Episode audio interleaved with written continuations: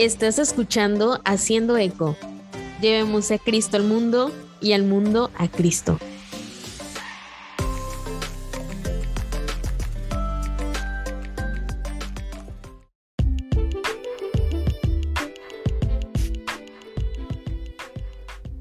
En episodios anteriores hemos estado hablando acerca de algunas técnicas, algunos métodos de oración que más que nada es para hablar con nuestras propias palabras. Pero ¿qué pasa cuando nuestras propias palabras no son suficientes? Te invito a descubrirlo en este nuevo episodio de Haciendo Eco. Dios te bendiga y comenzamos.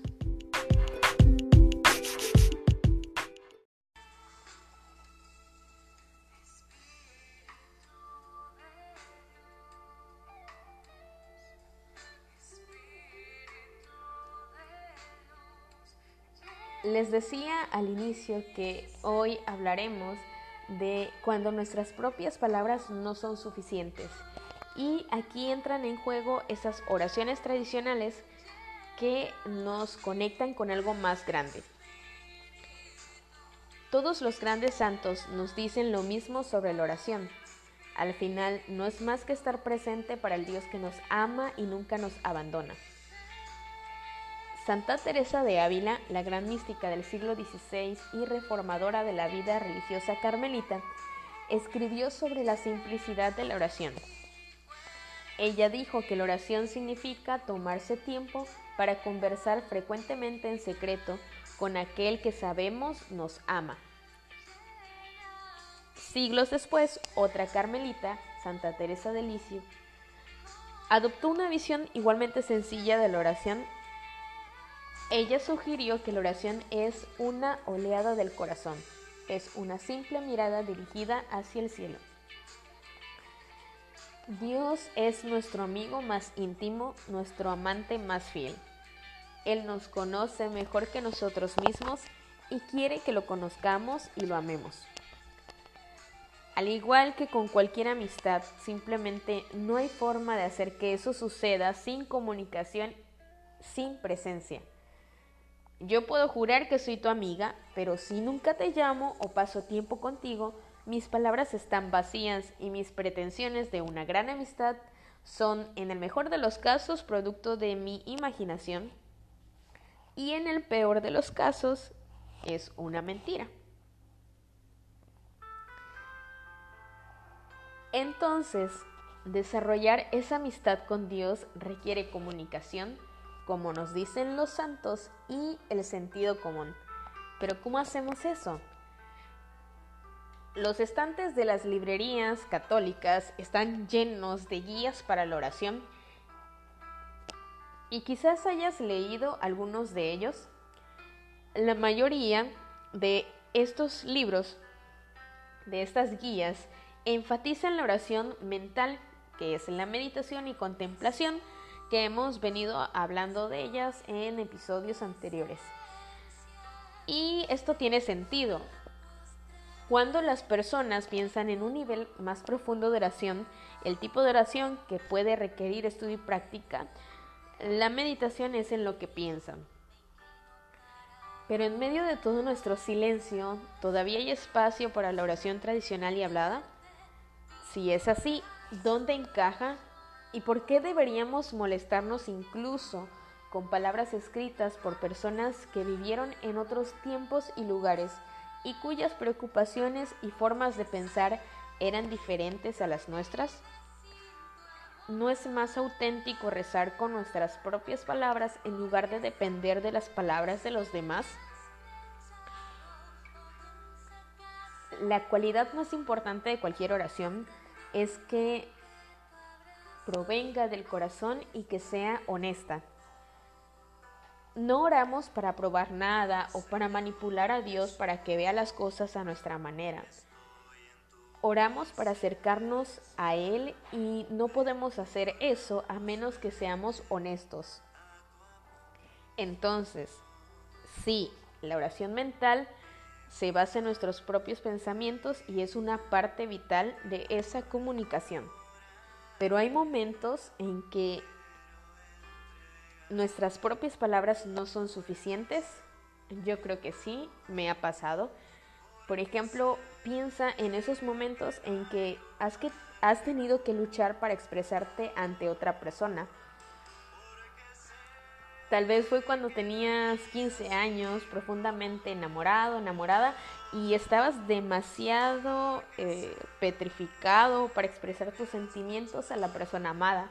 Entonces, hiciste un CD o un cassette con una canción que de alguna manera, milagrosamente, expresó tus sentimientos en palabras con un buen ritmo además. Lo que no podías decir, la canción lo haría. Quizás hubo un momento en que la reconciliación estaba en orden eh, y el orgullo o la impotencia te dejaron sin palabras. ¿Qué hiciste? Tal vez encontraste un poema que lo decía por ti o incluso una tarjeta. Por ejemplo, mi mamá, mi mamá es experta en este tipo de cosas, en el uso de las palabras finamente forjadas de otros para expresar su propio sentimiento. Cada cumpleaños ella busca eh, tarjetas de cumpleaños escritas por otras personas eh, que probablemente no pueden ser notables en el exterior, pero en el interior, este, de alguna manera siempre eh, encajan esas palabras, siempre captura quiénes somos y lo que es más importante, en quién podemos convertirnos. Así que podríamos tratar de ver estas oraciones tradicionales de la misma manera. San Pablo dice que no oramos como debemos. Esto podemos leerlo en Romanos 8:26. Nos ayuda a ver que, ante la complejidad de la vida, nuestro gran anhelo y el misterio de Dios, puede ser casi imposible encontrar las palabras que capturen la profundidad de nuestros sentimientos, especialmente cuando estamos distraídos por pena o miedo. En esos momentos es útil tener las palabras de otra persona frente a nosotros, eh, palabras del salmista o de uno de los santos que expresan nuestra necesidad de una manera que no requiere más de nosotros de lo que podemos dar durante un momento difícil. Recuerda que somos parte de algo más grande. Y las palabras de nuestras oraciones tradicionales también son regalos del pasado, que nos conectan con algo muy importante, la totalidad del cuerpo de Cristo, como era en ese entonces, cómo es ahora y cómo será mañana y en todo el tiempo que viene. ¿Cuántos miles de millones de veces los cristianos han recitado el Padre Nuestro? cuántos labios, tanto judíos como cristianos, han murmurado las antiguas palabras de los salmos? Hay un sentido en el que cada uno de nosotros está solo en el universo. Al final no hay nadie más que nosotros y Dios. No estamos en deuda con nadie más que con Él y Él es a quien enfrentamos con una explicación de cómo hemos usado este don llamado vida. Pero no estamos solos. Tenemos miles de millones de hermanos y hermanas, todos los cuales respiran el mismo aire y cuyas almas buscan significado y propósito en las mismas alturas.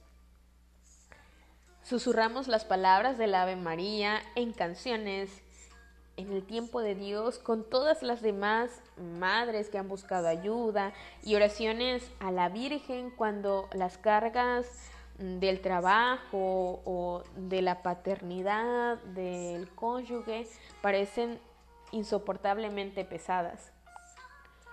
No hay niño que no haya tropezado con las palabras del Padre Nuestro. No hay niño que no ofrezca oraciones simples por necesidades simples del amor más simple y profundo. Cada uno de esos niños tiene innumerables compañeros que escuchan las mismas súplicas y nosotros estamos entre esos compañeros. Juntos le suplicamos a Dios misericordia. A veces nos enfurecemos con Dios cuando estamos confundidos. y muchas otras veces alabamos a Dios con todo nuestro ser. Y en esas veces, cuando hacemos todo esto, usamos los salmos, usamos la liturgia de las horas, podemos ser uno con los judíos, con los cristianos que han rogado, se han enfadado y han alabado por más de dos mil años. No estamos solos y cuando rezamos estas antiguas oraciones en compañía de los vivos y los muertos, lo sabemos. Hay una razón más para reclamar estas oraciones como propias. Otra dimensión del reconocimiento de San Pablo de nuestra impotencia en la oración. Gran parte del tiempo no sabemos lo que realmente queremos. O creemos que sí. Nos sentamos a orar, a presentar nuestras vidas a Dios y creemos que sabemos exactamente lo que necesitamos. Nos acercamos a Dios abiertos a su sabiduría, a su gracia, a su poder, pero en nuestros términos. No podemos ver el panorama general. Comprensiblemente queremos que nuestro sufrimiento termine ahora. Queremos que la vida cambie para que nos sintamos más cómodos viviendo. Somos como esos niños que culpamos de nuestra infelicidad al hecho de que es miércoles en medio de la clase de matemáticas en lugar de que ya sea sábado o que tenemos un plato de frijoles que no nos gusta, de verduras delante de nosotros o que nuestros padres no nos entienden, solo nos ponen a hacer tarea y no nos dejan jugar. Culpamos a nuestra discordia interna de lo que está allá afuera sin pensar por un momento que podría haber un propósito más grande para todo, lecciones que aprender y fuerzas que ganar.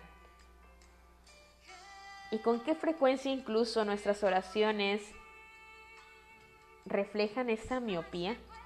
¿Con qué frecuencia nuestra oración mental indisciplinada termina siendo un sketch más? Una súplica más para que Dios cambie la vida para que no tengamos que hacerlo nosotros?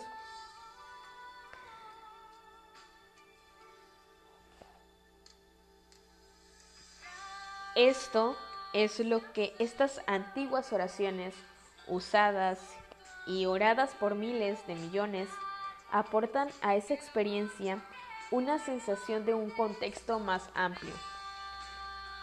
Reflejan la experiencia de las edades, la experiencia de aquellos que no solo han estado en el mismo lío, en el mismo problema en el que nosotros estamos, sino que han aguantado y han visto su propósito.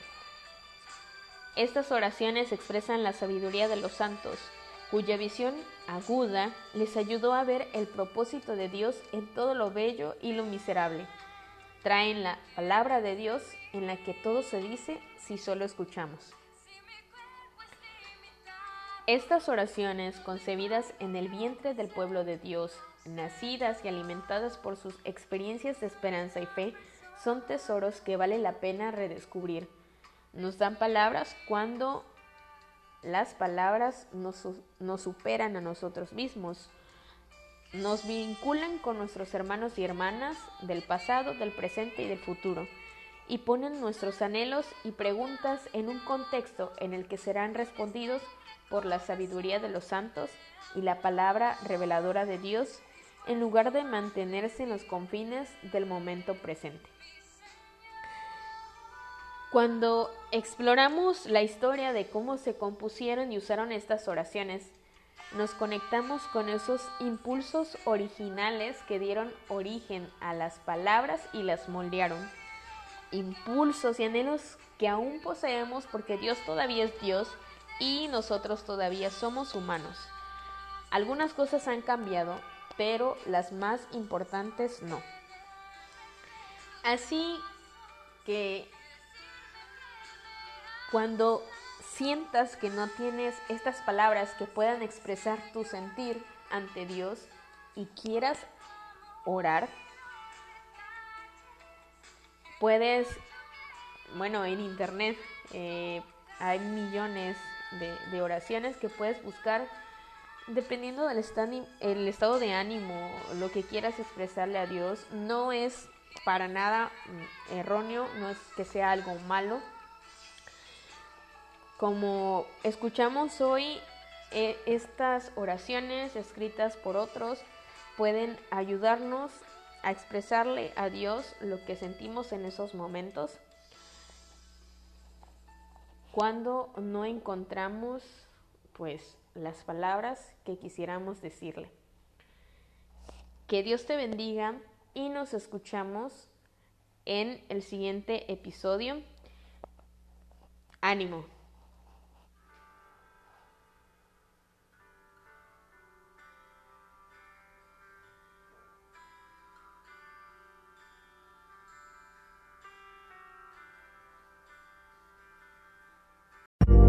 Gracias por escuchar el podcast de Eco Evangeli. Si disfrutaste de este episodio y quieres correr la voz, suscríbete y déjanos una reseña, ya que así podemos hacer llegar nuestro contenido a más personas. Asegúrate de escucharnos una próxima vez mientras ayudamos a revitalizar la grandeza del catolicismo. Si deseas más contenido e información gratuitos, ve a ecoangeli.com. Nos escuchamos pronto.